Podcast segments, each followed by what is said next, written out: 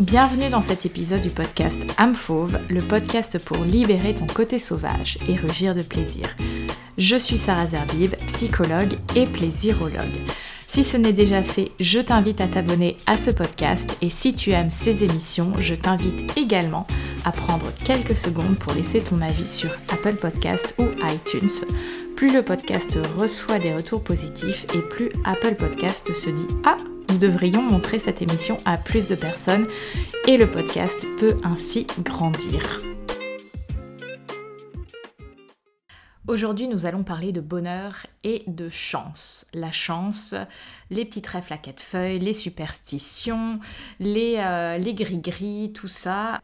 Pourquoi je fais ce podcast? Tout simplement parce que euh, récemment, sous une euh, IGTV, j'ai reçu un commentaire qui m'a interpellée qui disait Tu es très belle, ça se voit que tu es bien et heureuse, quelle chance.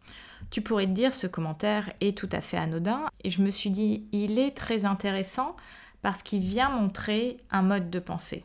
Et avec Amfauve, on est là justement pour sortir des blocages, sortir des cages et déconstruire.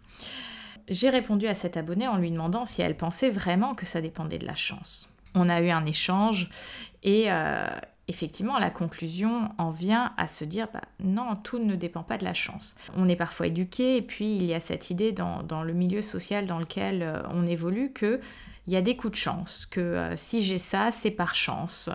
Nous pouvons nous dire effectivement que dans le bonheur et derrière le succès, peu importe ce que tu mets derrière le mot succès, il y a un facteur chance.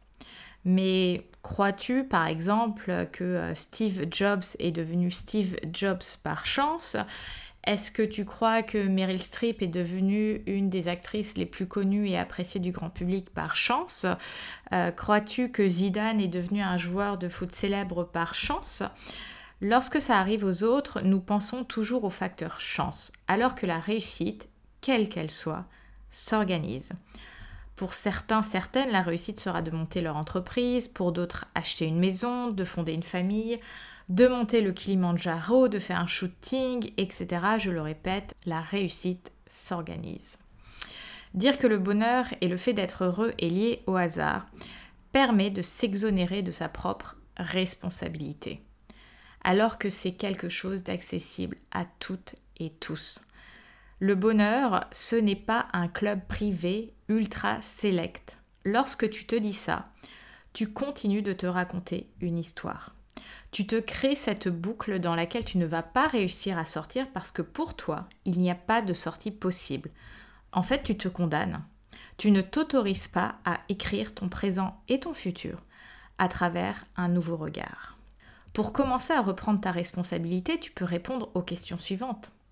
Qu'ai-je envie de vivre? Quelles émotions, quelles pensées? J'ai envie de nourrir Quelles sont les limites que je me mets? Qu'est-ce qui me fait vraiment, vraiment envie? Interroge-toi, écris ces questions sur un bout de papier et commence à rédiger cette vie qui te fait rêver en fait. Parce que dès lors que tu commences à mettre des mots, à nourrir une vision, tout ça devient beaucoup plus clair. Dès lors que tu as une vision plus claire de cette expérience de vie que tu as envie de vivre, tu peux commencer à établir ta feuille de route. Sans destination, tu feras du surplace. Et la question n'est pas de tout savoir et de tout planifier à l'avance. Tu n'as pas besoin de connaître toutes les étapes pour te lancer. Le premier pas est toujours le plus dur. C'est comme le premier coup de pédale à vélo. C'est comme quand tu passes la première vitesse euh, quand tu conduis. Ce sont ces premières fois qui vont te demander le plus d'efforts. Parce que tu passes de l'immobilisme au mouvement. Et c'est l'effort que tu vas devoir fournir pour lancer ce premier élan. Aujourd'hui, avec les réseaux sociaux, on voit le bonheur des autres hein, sur, euh, sur la toile et nous oublions souvent le revers de la médaille. J'ai envie de répondre à cette personne qui m'a dit euh, Tu es très belle, ça se voit que tu es bien heureuse, quelle chance. J'ai envie de lui dire Si tu veux ma chance, est-ce que tu veux les casseroles et les expériences que j'ai traversées? Nous voulons toujours le beau et le brillant, mais nous oublions souvent que pour avoir le beau et le brillant, nous avons dû tous et toutes traverser des moments inconfortables, douloureux, voire de crise.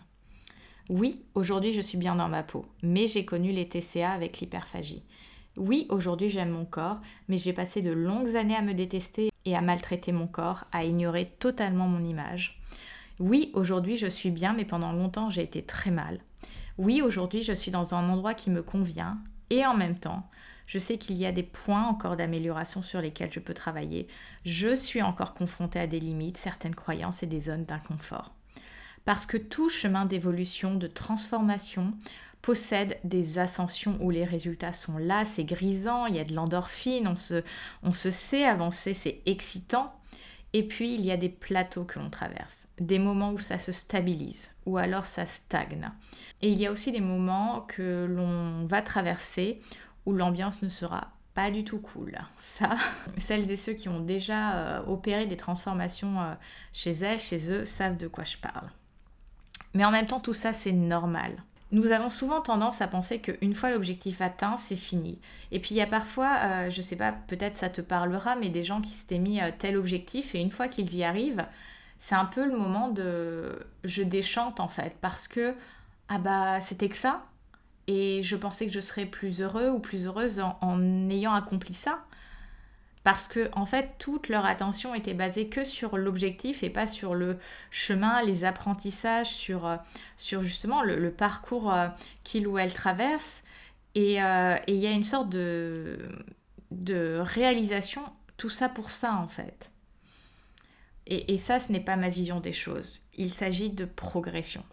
Cette progression se base sur nos objectifs qui sont des éléments tangibles, mesurables, mais aussi sur notre désir, notre vision, nos aspirations qui sont inhérents, inhérentes à qui nous sommes. Ce sont des parties de nous que nous découvrons au fur et à mesure. Nous pouvons bien nous connaître et encore apprendre et découvrir des parties de nous jusqu'à la fin de notre vie. Il suffit de se mettre dans un état d'esprit d'ouverture. La question est, est-ce que je m'autorise à me mettre un plafond que je ne veux pas dépasser ou bien au fur et à mesure de mon chemin de vie, j'ajuste ce plafond? Je m'autorise à y mettre euh, du jeu en fait, du jeu J-E-U. Et surtout, ce n'est pas parce que vous voyez une personne épanouie que celle-ci ne traverse plus jamais de challenge ou de situations entre guillemets difficiles. Personne n'en finit avec soi-même. En tout cas, c'est comme ça que je le vois. La vie nous met continuellement dans des situations pour soit rester au même endroit, soit grandir et transcender. Notre marge de manœuvre ne réside pas dans le fait d'être ou pas dans la situation. Elle réside dans le fait de quelle décision je prends. Et si je suis dans l'indécision, je suis quand même en train de prendre une décision. Le bonheur, être heureux, heureuse ne dépend pas de la chance. Elle dépend d'un choix, de tes choix. J'avais partagé sur Instagram cette phrase. Qui est-ce qui te parle? Ta peur ou ton cœur? Cette question, tu peux te la poser quand tu prends une décision et passes à l'action. Est-ce le cœur, l'amour qui me fait agir comme je vais agir? Ou bien ma peur? Qu'est-ce que tu décides? Qu'est-ce que tu choisis dans l'ici et maintenant? Et cela ne veut pas dire que la peur disparaît. Elle continue d'être là et on la reconnaît on la laisse exister, parce que souvent nous sommes en lutte contre elle. Nous ne voulons surtout pas nous y confronter. Et c'est justement en faisant ami-ami avec elle qu'elle arrêtera d'embrumer totalement ton esprit. Elle prendra une forme davantage humaine, j'ai envie de dire, un petit peu moins effrayante.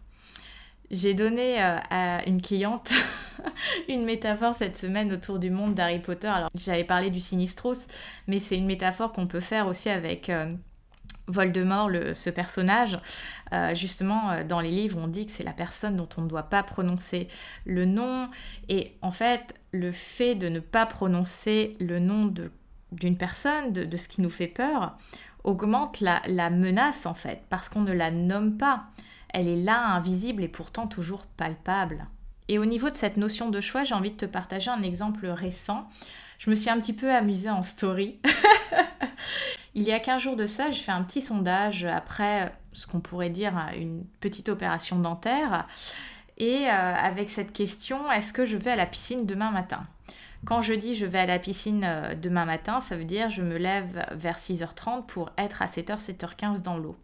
Ce n'est pas aller à la piscine en mode chill le dimanche comme j'ai l'habitude de le faire après euh, une petite grasse mat.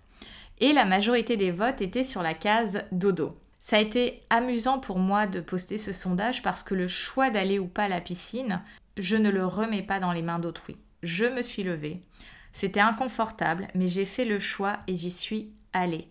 Je n'ai pas attendu après l'autre ou après mes abonnés.